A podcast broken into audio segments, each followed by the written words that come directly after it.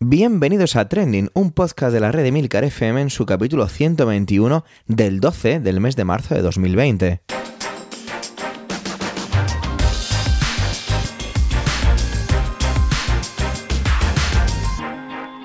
Trending es un podcast sobre lo que pasa, sobre lo que ocurre, sobre las noticias que pueblan las redes sociales.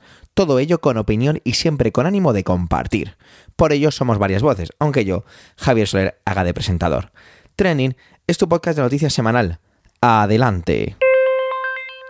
El nombre de este podcast es más oportuno que nunca, si os fijáis, ¿vale? ¿Cuál es el trending de estos días? Está clarísimo, ¿no? Coronavirus, coronavirus, coronavirus.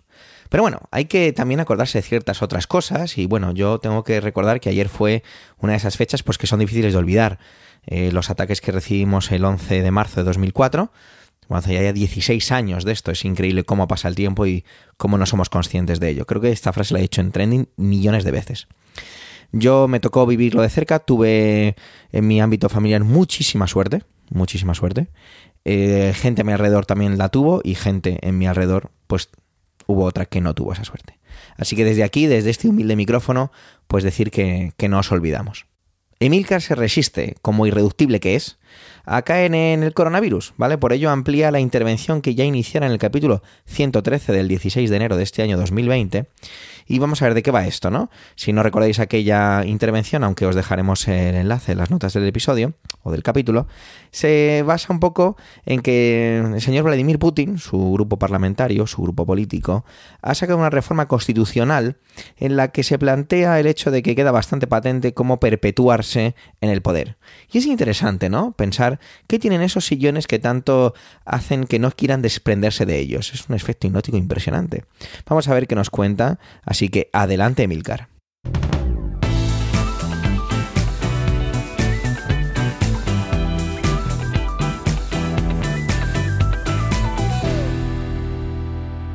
En los Estados Unidos, las primarias del Partido Demócrata entran en una nueva fase.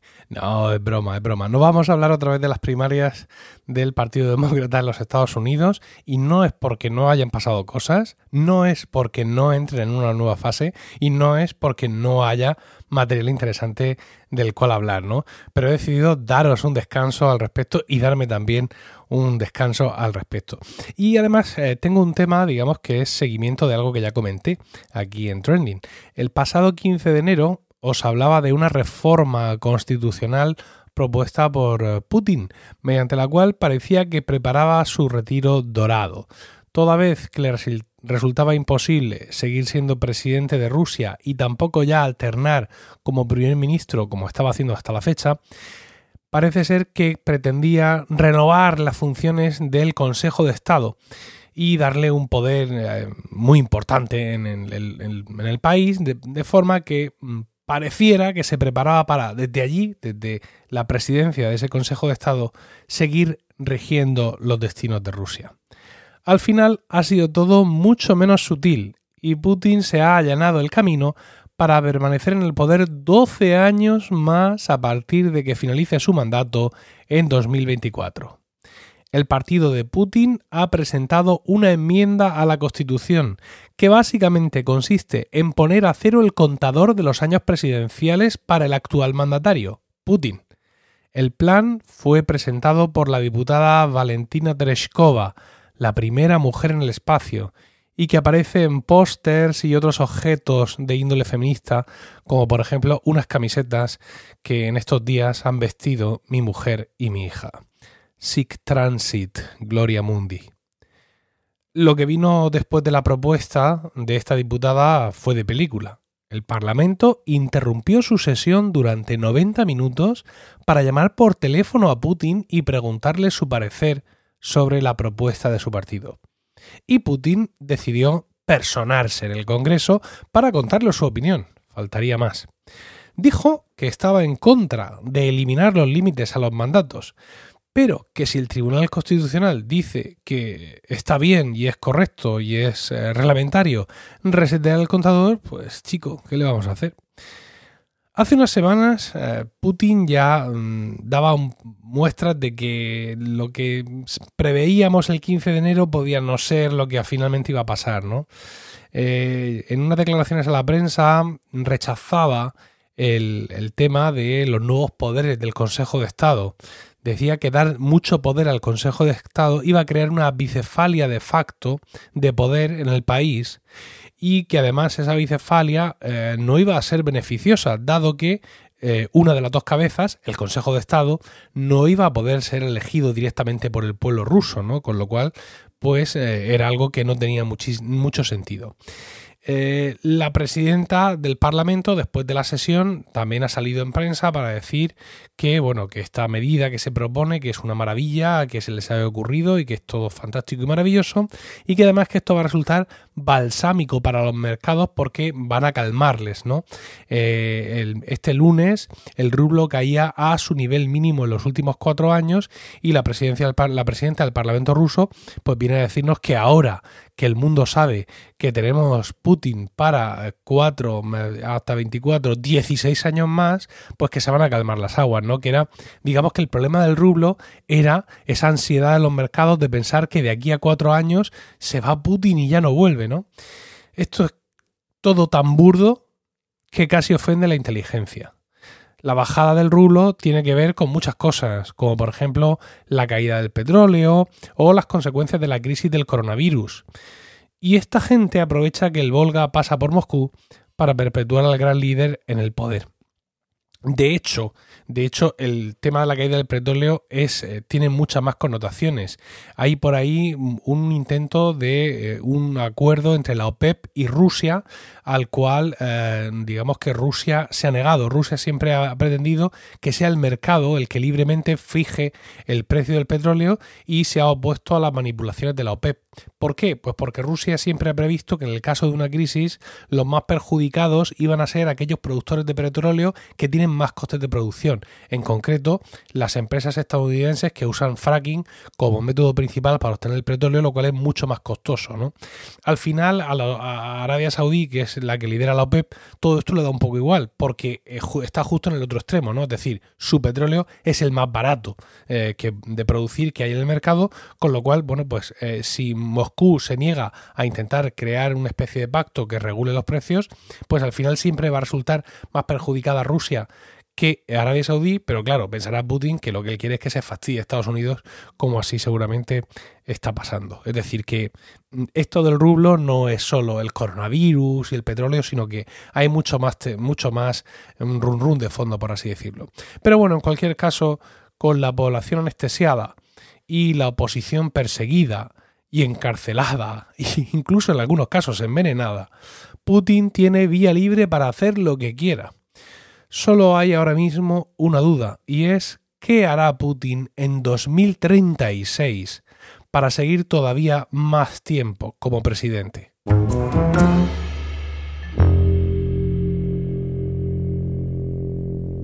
Manel no está infectado por el coronavirus, pero la cultura está empezando a sufrir, como casi todos los sectores, el gran impacto de este contexto.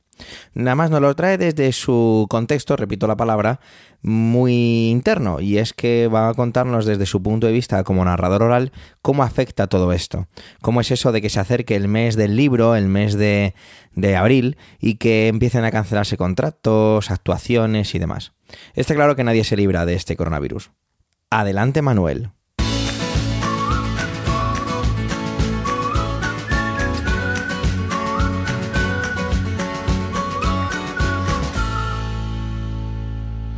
Hola oyentes, hola equipo trending. Bueno, eh, andamos en unos días un poco convulsos, ¿verdad? Em, yo quería hablaros de cómo eh, me está afectando esto del COVID-19 y especialmente al mundo en el que me muevo de la cultura. Eh, bueno, se han tomado una serie de, de, restricciones, de medidas, como la suspensión de todos aquellos eventos con aforos superiores a las mil personas y en los espacios cerrados, pues con aforos menores, se reduce a un tercio, ¿no? Lo cual eh, es bastante bueno, complicado, delicado, etcétera, porque cómo gestionar lo que ya está vendido, ¿no? Estoy pensando en eh, salas de conciertos o estoy pensando en eh, teatros como el Teatro Real o eh, de Madrid o el, la Sala Matadero, etcétera. Bueno, es decir, una serie de espacios que pueden tener que, menos de mil butacas o que tienen un espacio para conciertos con, eh, que tiene un aforo inferior a mil personas y si se mantiene el evento, cómo gestionas eso que ya está vendido, ¿no? Es decir, quién entra y quién no. Algunas salas directamente pues han, suspendido. Igual que eh, se están cerrando teatros, se han cerrado muchos teatros, se están suspendiendo festivales como el Festival de Cine de Málaga, por ejemplo, u otros festivales de música que andan por ahí eh, pues en la picota. Eh, salas de cine que andan también cerrando, otras que han adoptado medidas como reducir ese aforo a un tercio, bloquear las butacas de manera que si sacas eh, la entrada por internet, pues eh, no puedes sacar dos asientos juntos ni pegar a otra persona que se guarde un metro. Bueno, se han cerrado museos, como el Museo del Prado, que por cierto no se cerraba desde la Guerra Civil Española. Em, el Reina Sofía, el Thyssen y eh, la parte que me toca, pues se han cerrado pues bibliotecas, eh, colegios, centros culturales con pequeñas salas de exhibición o salas de teatro alternativo. Es aquí, en estos otros espacios, donde nos movemos muchos de los que nos dedicamos a la cultura, con espectáculos de pequeño formato, como la narración oral. El pasado viernes estaba en un cole en el CEIP Hernán Cortés de Talavera de la Reina contando cuentos y entre una sesión y otra se me ocurrió mirar el móvil. Y entonces me encontré con que tenía varias llamadas perdidas de la biblioteca de Valdemoro.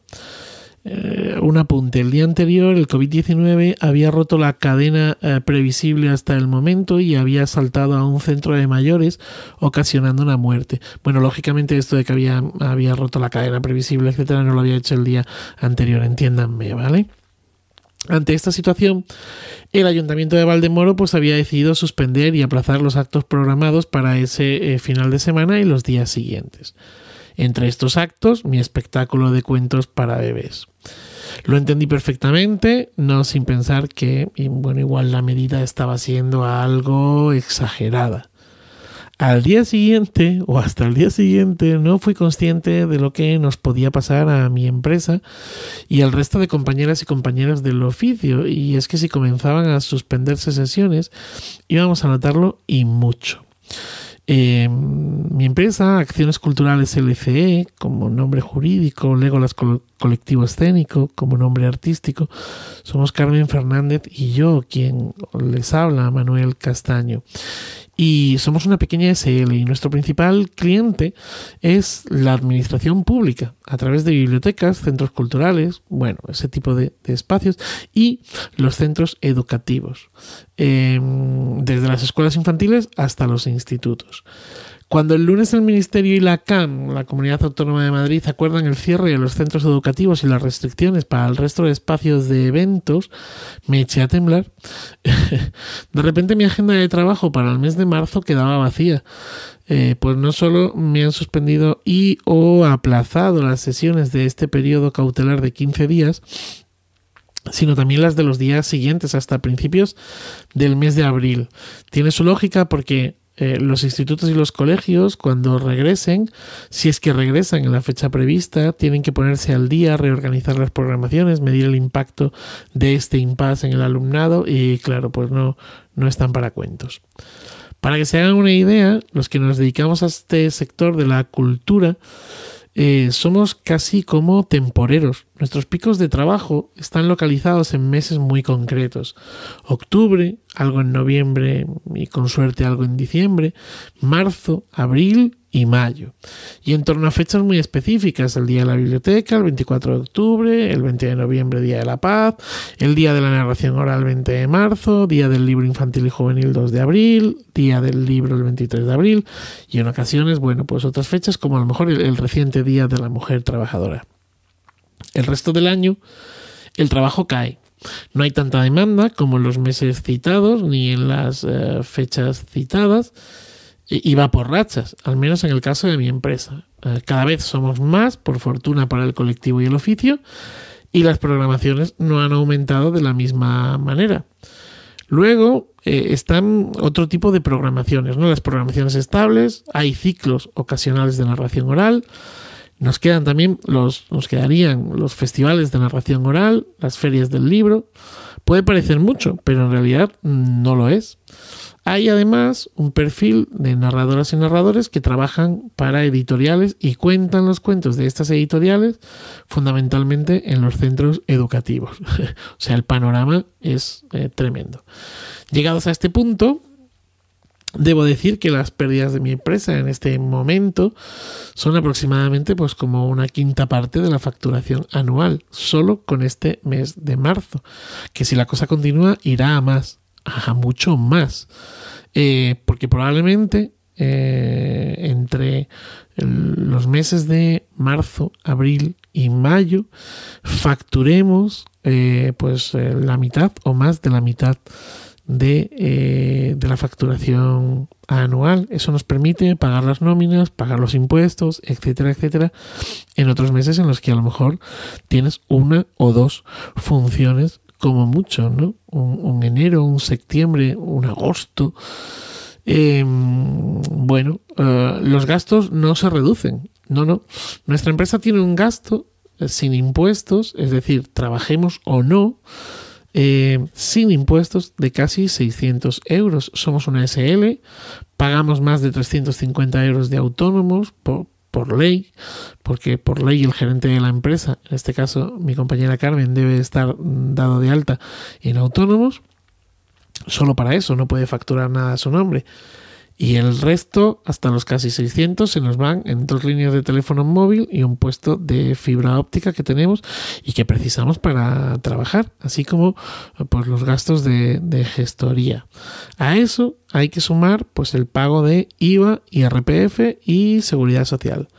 Esta es nuestra realidad pero hay compañeros, hay compañeras que además deben de pagar pues la letra del coche que precisamos o que precisan para ir a trabajar que a estas alturas han pagado billetes de tren, de avión, eh, para desplazarse de autobús, para desplazarse a trabajar, que han hecho inversiones en material como libros o vestuario o pequeñas escenografías para espectáculos que ya no se van a hacer en estos días.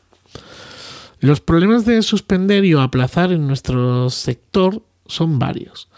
Aplazar las funciones escolares es más complicado a estas alturas de curso, pues ni los centros van a tener completa disponibilidad, ni nosotros tampoco las agendas con los centros escolares se cierran pues prácticamente en el primer trimestre del año. Aplazarlas de bibliotecas u otros espacios y encontrar una nueva fecha es relativamente más fácil.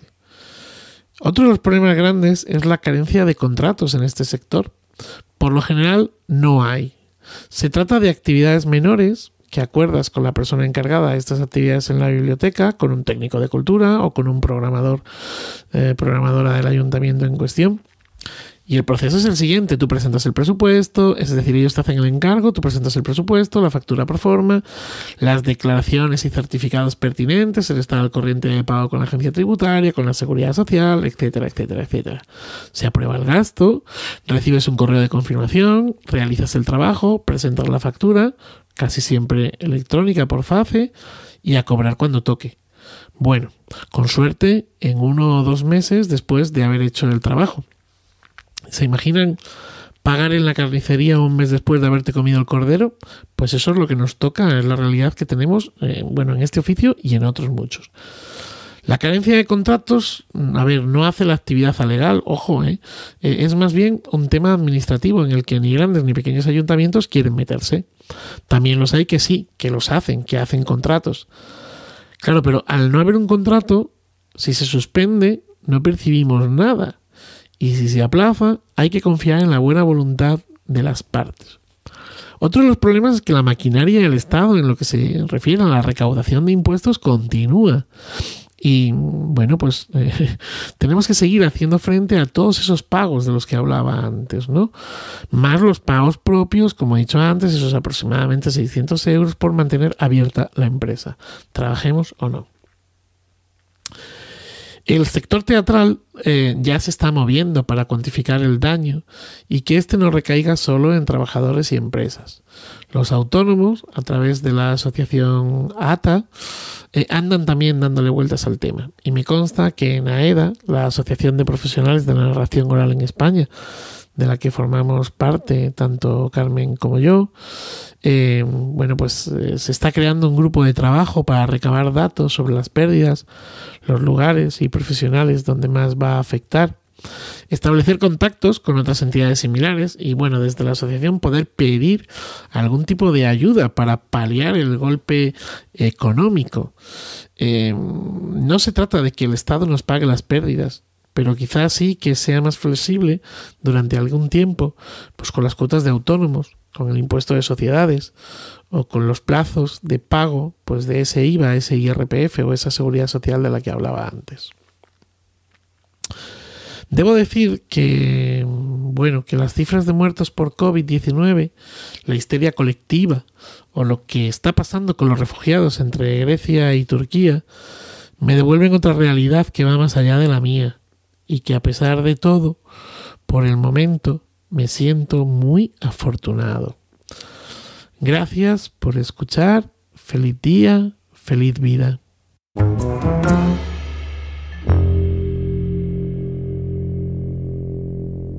Si en situaciones más o menos estándar, por decirlo de una manera coloquial, se establecen siempre o existen siempre bulos, noticias falsas, afirmaciones, cuñadismo, con todo esto, nos podemos imaginar que, que con el coronavirus, que raro que lo traigamos aquí, ¿verdad? A esta parte de, de trending, aparezcan. Y bueno, un poco de eso va la intervención de, de Antonio. Y es con todos los bulos, la desinformación, las falsas, las falsas noticias, las medias verdades que tienen que ver con todo esto y que hacen un poco que, que se haga incluso más trending de lo, que, de lo que ya es. Es curioso cómo funcionamos en este tipo de situaciones. Vamos a ver cómo es la argumentación de Antonio. Adelante, Antonio.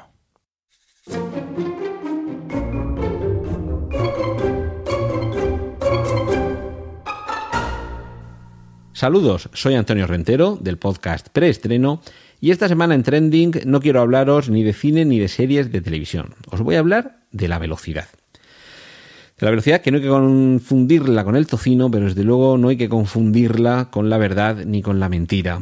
Hay que tomarse algunas cosas con un poquito de calma para evitar confusiones. A ver, ¿de qué me estás hablando, Antonio Rentero? aclárate un poco. Todo esto tiene que ver con la noticia de estas últimas semanas, con la noticia con la que en todo el planeta se están abriendo todos los informativos y está ocupando todas las portadas. La pandemia del coronavirus. Es más que razonable que todos queramos estar informados, que todos queramos tener más y mejor información, porque nuestra salud, la de nuestros seres queridos, nos va en ello y en algunos casos, en función de nuestras condiciones o de las condiciones de nuestros eh, seres queridos, también la vida porque esta, esta cepa, este virus, lo que supone es una posible, un posible riesgo de muerte para personas que tengan unas condiciones físicas o de salud precarias. Y claro, no todos estamos en esas condiciones, pero tampoco queremos ni suponer un riesgo, ni que a través de nosotros se contagie más gente, ni que, en fin, por las cuestiones que sean, una gripe derive en neumonía y por muy sanos que estemos nos vayamos para adelante. Esto es lógico. Bien, hasta ahí podemos entender el ansia de conocimiento y os lo dice alguien que tiene auténtica ansia de conocimiento y de información. Pero, bueno, hay, quien dice que antes del pero todo lo que digas no sirve para nada. Pero, en cualquier caso, os lo cuento. Los bulos, las fake news, los engaños, en unos casos eh, buscados, en otros casos eh, seguramente con toda la buena voluntad del mundo, no buscados, pero sí conseguidos, están constituyendo en los últimos tiempos, con la proliferación de las noticias, con la facilidad y la rapidez con la que la información se mueve por el mundo, uno de los grandes males y desde luego no es fácil ponerle remedio. Yo no tengo la receta mágica, no tengo la solución, apenas unos consejos que intento seguir y que en ocasiones incluso hace que yo también me equivoque y dé por buena una fuente que no lo es. Pero no estamos hablando de opiniones eh, sobre política, no estamos hablando sobre información sobre películas o sobre fichajes de fútbol, es decir, una información más o menos banal, no, estamos hablando de la vida y de la seguridad y de la salud de las personas. Y me parece más que razonable, y sobre todo en estos momentos, acudir a las fuentes que podamos, en las que podamos confiar con una mayor seguridad. ministerios, portavoces oficiales, organismos públicos e instituciones y eh, estaría por decir incluso algunos medios de comunicación, pero incluso estos casi los pondría en un segundo o tercer plano. Estamos eh, en, manos de los responsables de salud pública que normalmente suelen estar en organismos como puede ser eh, la Organización Mundial de la Salud o el Ministerio de Sanidad o la Consejería de Sanidad o, el ayuntamiento, la comunidad autónoma, en, el caso de la distribución competencial que hay en, la administración española. Está muy bien que haya gente que informe, medios de comunicación respetables y en los que podemos confiar y que sabemos, eh, unos más que otros, que lo que van a hacer va a ser difundir la información tal y como procede de esas fuentes oficiales y desde luego en las que debemos confiar. Pero es que a partir de ahí, todo lo que no provenga de una de esas fuentes oficiales, contrastada, que luego algunas se podrán equivocar, pero que ya sabemos que los errores existen y que desde luego no es ese el propósito que anida en la información que están difundiendo, a partir de ahí, cualquier información que nos llegue de quien sea, por mucha confianza que tengamos en esa persona, la debemos poner, y me vais a perdonar que busque el chiste, en cuarentena no estamos en un momento en el que podamos fiarnos de cualquiera ni de cualquier información que nos llegue. Consejos sobre cómo evitar, sobre si le echamos limón o si nos tomamos alcohol, mm, alcohol de 96 grados eh, a gañote. Mm, consejos que nos pueden parecer inocuos. Ah, sí, el, limón, claro, como Murcia ha sido la última comunidad autónoma en detectar eh, infectados por el coronavirus, seguramente será porque allí le echan limón a todo. Así que echémosle limón a todo. Esto no tiene evidentemente ninguna lógica y cualquiera que lo afirme, en fin, salvo que haya algún estudio científico que avale esa solución, pero me parece que no lo va a haber porque no me parece que sea esa la fórmula para evitar virus. En fin, cualquier afirmación de este tipo, por extraordinaria que nos pueda parecer o por de sentido común que nos pueda parecer, lo que hay que hacer es cuestionárnoslo todo, porque nos estamos jugando, ya digo, la salud, la seguridad y en algunos casos incluso la vida. Yo estoy convencido de que de esto no vamos a aprender. Esto no va a ser una lección para nada, en absoluto. Nadie va a aprender de esto como al final no aprendemos nunca de casi nada. Seguimos, como dice mi amigo, mi buen amigo Javier Fernández Gallardo, el problema no es tropezar dos veces con la misma piedra, sino encariñarte con la piedra.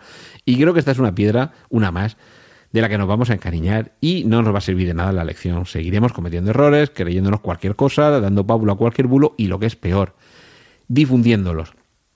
Eh, yo a lo mejor lo difundo por otro método, ¿vale? Pero desde luego en los grupos de WhatsApp anida el mal. Digo que yo utilizaré otro método porque hago profesión de fe de no utilizar WhatsApp. Pero, en cualquier caso, y, y os pido que hagáis esta reflexión conmigo, ¿tanto cuesta verificar la fuente de la información? Tanto queremos ser eh, el que primero difunde la información entre nuestro círculo de amistades, de relaciones, de familiares, que no podamos detenernos a, comprobar de dónde procede y qué sentido tiene seguir haciendo que ruede esa bola? ¿Es una comunicación que podemos verificar su origen y podemos eh, contrastar que proceda de algún organismo oficial, de alguna autoridad, de alguien en cuyo criterio se pueda confiar, no porque sea un influencer, ni porque sea un periodista, ni porque sea un tertuliano, ni porque sea nuestro amigo el, listo que todo lo sabe. ¿De verdad tenemos el conocimiento para poder confiar en el origen de esa fuente? Pues si no es así, por lo menos no contribuyamos a divulgar esa información, no contribuyamos a que los fake news y los bulos sigan dando vueltas por ahí, no formemos parte de, de esa noria y acudamos, insisto, a fuentes de confianza, acudamos a, esa fuente de información que además es cada día más fácil. Ya no tienes que esperar a que sea la hora en punto para poner la radio, no tienes que buscar un televisor que sea la hora de las noticias. Todos llevamos, o prácticamente todos, llevamos en el bolsillo una fuente de contacto y comunicación con la información que sirvan para algo estas autopistas de la información. Seamos críticos, pero sobre todo seamos responsables en la búsqueda de la información y en la divulgación de la misma.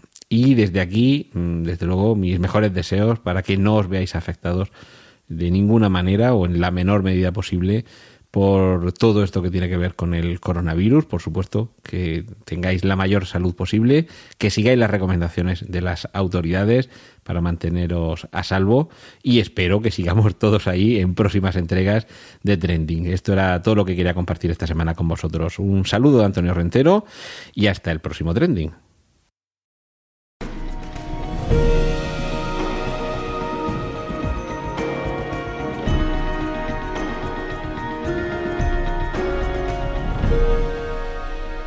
Bueno, yo al principio, lo hablábamos en, la plataforma que utilizamos para comunicarnos en Slack, em, que no iba a hablar del coronavirus, pero al final tengo que hacerlo. ¿Por qué? Porque esta vez el trending que traigo o la intervención que traigo es por narices relacionada con, con, lo que está pasando en la Comunidad de Madrid. Yo vivo en la Comunidad de Madrid y como sabéis, pues estamos un poco ahora los centros docentes, os recuerdo que soy profesor, bueno, más bien maestro de educación infantil, y que estamos que no, los alumnos no vienen a clase desde ayer miércoles, ¿vale?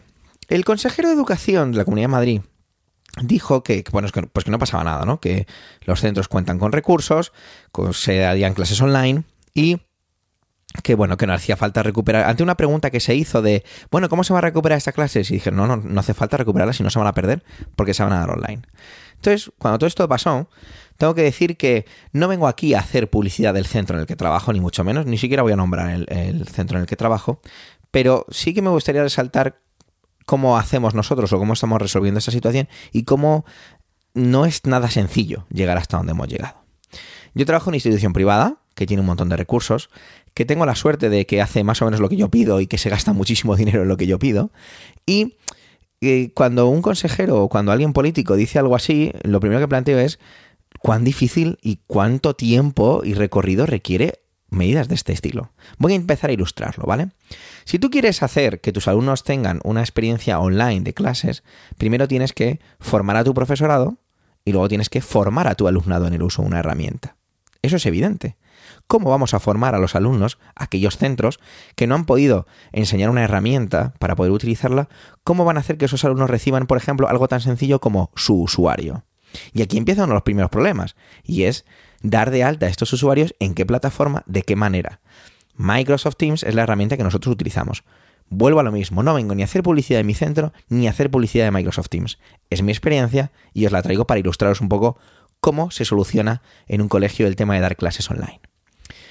Eh, Microsoft, de hecho, ha liberado su software, ya lo tenía, es decir, ya Microsoft Teams Office 365 es gratuito para cualquier docente de, de España, de Europa, del mundo, pero con matices, como es lógico, y digamos que creo que han ampliado un poquito. Esto es una información un poco farragosa que podría consultarle a la gente que conozco de Microsoft, pero bueno, como vuelvo a decir, no se trata de hacer publicidad de ello.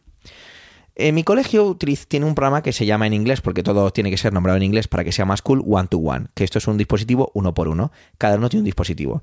Desde que tiene, desde primero de infantil, tres años, hasta que sale en segundo bachillerato hacia su carrera universitaria, si es que decide hacerla. En infantil y hasta primer ciclo de primaria, es decir, hasta segundo de primaria, utilizan iPad y a partir de ahí utilizan desde tercero de primaria hasta segundo bachillerato ordenador portátil. A partir de quinto de primaria hasta segundo bachillerato utilizamos una de las bases que es Microsoft Teams. Es cierto que anteriormente utilizamos parte de la Office, de la suite Office, perdón, de Office 365, ya que en tercero de primaria empiezan a hacer sus primeras presentaciones, a aprender a utilizar PowerPoint para la clase de oratoria, entonces van haciendo sus cositas, su primera familiarización con la suite. Pero a partir de quinto ya utilizan Teams. ¿Y qué es Microsoft Teams? Bueno, Microsoft Teams es una aplicación que lo que hace es que lo aglutina todo por equipos. Esos equipos lo traduciríamos al lenguaje escolar a clases. Y dentro de las clases podríamos decir que tienes como estanterías, que son los canales en los que tienes una estantería en la que se habla de tutoría, una estantería en la que se habla de lengua, una estantería en la que se habla del tema que quieras, ¿no?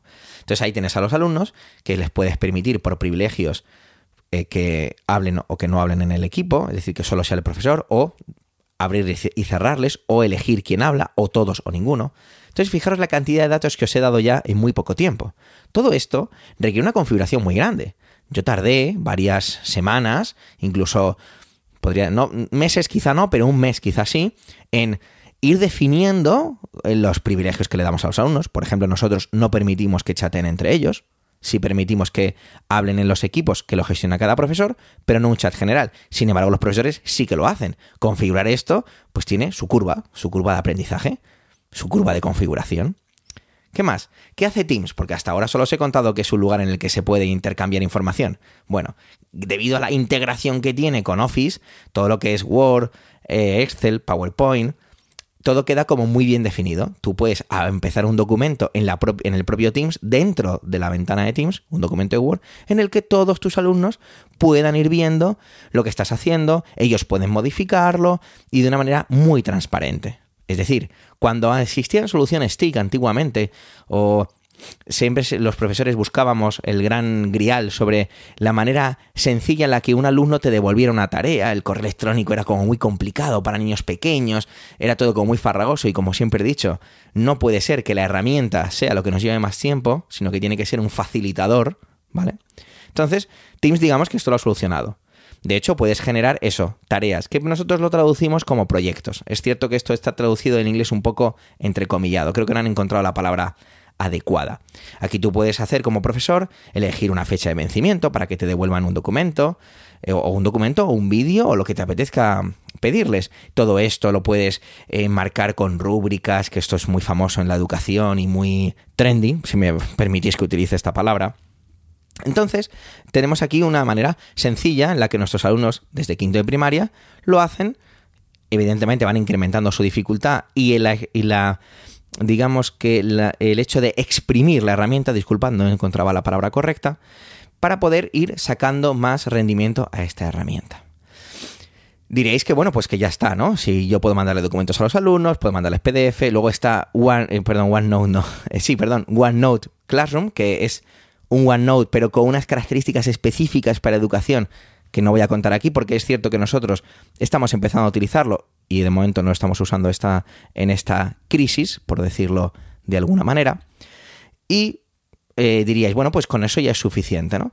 Bueno, sí y no. Yo cuando empecé a utilizar Teams vi las posibilidades que tenía y una de las cosas interesantes es la que estamos empezando a utilizar.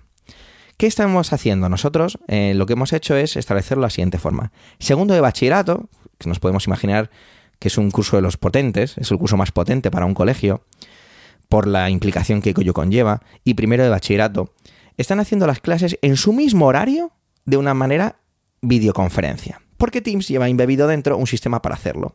De tal manera que yo como profe inicio una videoconferencia en la que se meten todos mis alumnos. Es cierto que tiene muchas, muchas partes que tiene que pulir, pero que para un profesor, y esto es lo más básico de todo, y es lo que más nos gusta a los TIC que tenemos que enseñar luego a nuestros compañeros, o que les tenemos que trasladar este tipo de herramientas, es sencillo, funciona y real. ¿Por qué digo esto? Tiene muchas cosas que no me gustan, pero el hecho de que un profesor pueda estar en la clase de química le da a iniciar conversación, se mete en sus alumnos, puede darle a que se transmita su, su cara, ¿vale? Con, a través de vídeo o no, eso ya cada uno quiere, como quiera, compartir el escritorio o compartir aplicaciones que tiene abiertas, como una compañera que había eh, dibujado en, un editor de, un editor de fotos, había hecho sus, sus, ecuaciones, las había escrito, las había marcado, les había llenado de, de, pequeñas referencias para que así lo fueran viendo, a compartir y ido poco a poco hablando con ellos, enseñándoles las diferentes, corrigiendo unos ejercicios que les había mandado ayer, por ejemplo, ¿vale? Y una cosa muy interesante es que tú puedes grabar esta conversación grabar el vídeo que está ocurriendo. Esto Skype lo hace ya. De hecho, digamos que esto creo que lo han cogido de la parte de Skype. Ya recordamos, o si no lo sabemos, eh, Microsoft perdón, compró Skype, compró Teams, porque no es una aplicación que desarrollan de cero. Entonces, esto es fantástico, porque yo tengo a todo mi equipo docente de bachillerato, voy a ir ahora de arriba abajo. En bachillerato están dando sus clases en su horario, los alumnos se meten, reciben la clase, queda grabada, pueden repasarla las veces que les dé la gana, para repasar los conceptos y aparte el profesorado pues les asigna tareas, deja abierto el, canal durante un tiempo para poder ir eh, solucionando dudas, establece ese feedback, todo tiene una curva también en cuanto al ritmo que van cogiendo. Los profesores coincidíamos que no es lo mismo hacer una clase con tus, con tus alumnos en la clase física que hacerla online, no vale, no valen las mismas cosas. Quizá esto pueda parecer muy de perogrullo, pero hay que ponerse a hacerlo para entender que no es así. ¿Qué se hace en secundaria? Pues se hace de otra manera, a través de vídeos pero muy cortos, ¿vale? Pequeñas píldoras que van preparándose los profes y que van subiendo. Claro, todo esto parece como demasiados elementos, ¿no? Subir, ¿cómo hago grabar? Bueno, esto Teams lo, está lo tiene bastante simplificado. Como os decía, inicio una conversación, grabo, si, le doy al botón de grabar, comparto, estoy haciendo ese feedback con los, con, los niños, bla, bla, bla, bla, bla, bla, cuelgo, termino la conversación y automáticamente el programa hace un vídeo, sube, lo sube a la nube y te devuelve el vídeo directamente metido dentro de ese equipo, de esa clase. Así que no tienes mucho que hacer. No sería tan complicado como esto lo hago en una aplicación muy famosa que todos podemos conocer como puede ser Webex o puede ser Zoom, en el que grabo mi pantalla o le estoy transmitiendo, luego este vídeo cojo, lo subo a una plataforma, cojo el link, lo meto aquí. No, lo hace de una manera bastante sencilla. Entonces, yo me planteaba, cuando decía el consejero de educación, que esto no es nada sencillo de, haber de implantar. Requiere una curva. ¿Cómo van a hacer estos centros que no tienen esto para poder trasladarle la formación a los alumnos. Los alumnos han tenido que aprender. Yo, les yo me dedico a principio de curso en quinto de primaria a enseñarles a los chicos a ir utilizando Teams de manera progresiva. ¿Cómo, vamos a ¿Cómo van a hacer esta gente? ¿Cómo van a establecer políticas de control? Si les dejamos el chat abierto, como por ejemplo nosotros no hacemos, imaginaos lo que puede pasar, ¿no? Eh, todos sabemos todo lo que tiene que ver con el bullying y demás.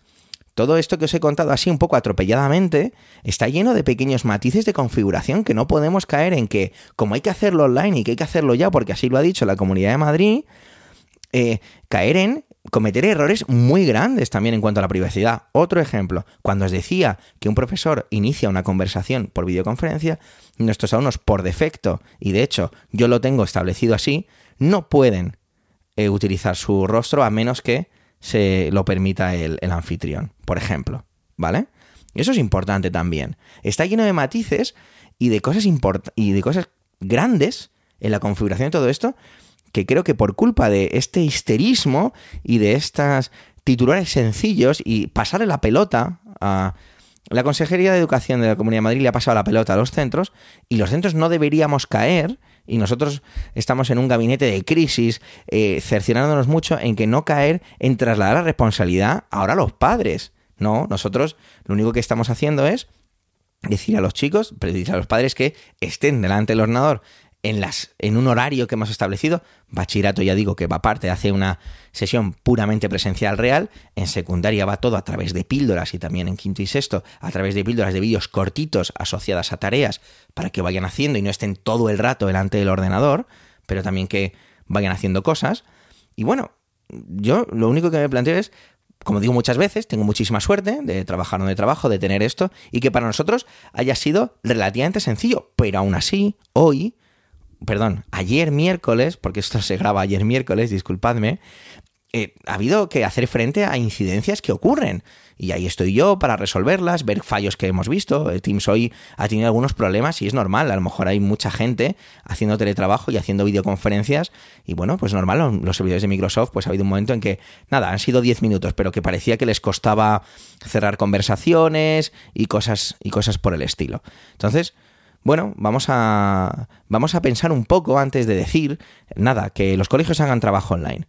Porque no quiero darme importancia en la labor que yo desempeño en el, en el colegio, pero sinceramente, todo esto requiere tiempo, tranquilidad, formación, mucha formación para el profesorado y para el alumnado para hacerlo bien.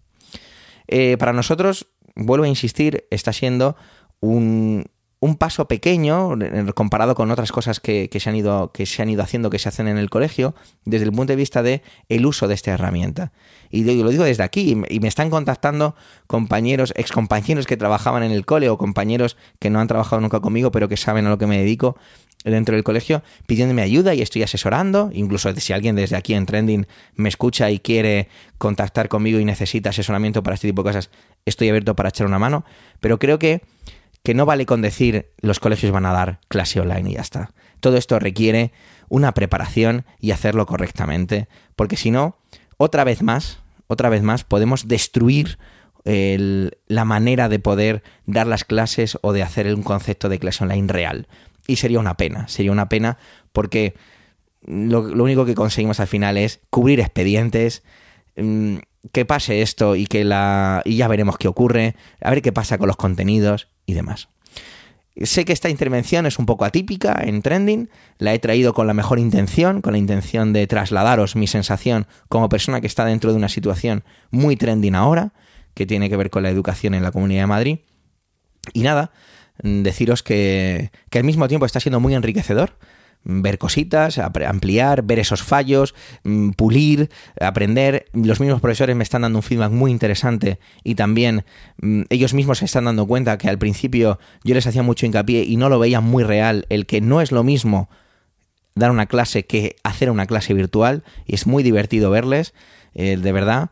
Y la verdad es que me lo estoy pasando muy bien y de una situación de crisis estoy creciendo y, y divirtiéndome mucho con, todo lo que supone. Con esto no quiero decir que esto esté fenomenal, estoy deseando que vuelvan mis, mis niños a clase, pero creo que es importante ver que teníamos un montón de recursos ahí, siempre los hemos tenido, y que ahora hay que sacarlos a, no es que haya que sacarlos adelante, sino que puedo entender y entiendo muy bien gente que esté en una situación de desventaja en cuanto a recursos y que para ellos es un papelón, perdón, me voy quedando sin voz ya, es, síntoma de que tengo que acabar, eh, para ellos es un papelón muy grande, muy, muy grande, y que entiendo que, es una situación muy complicada y de verdad, desde aquí brindo mis conocimientos, que no son muchísimos, para asesorarles, ayudarles y todo lo que yo pueda aportarles, que, que visto lo visto, al final uno ha aprendido bastante.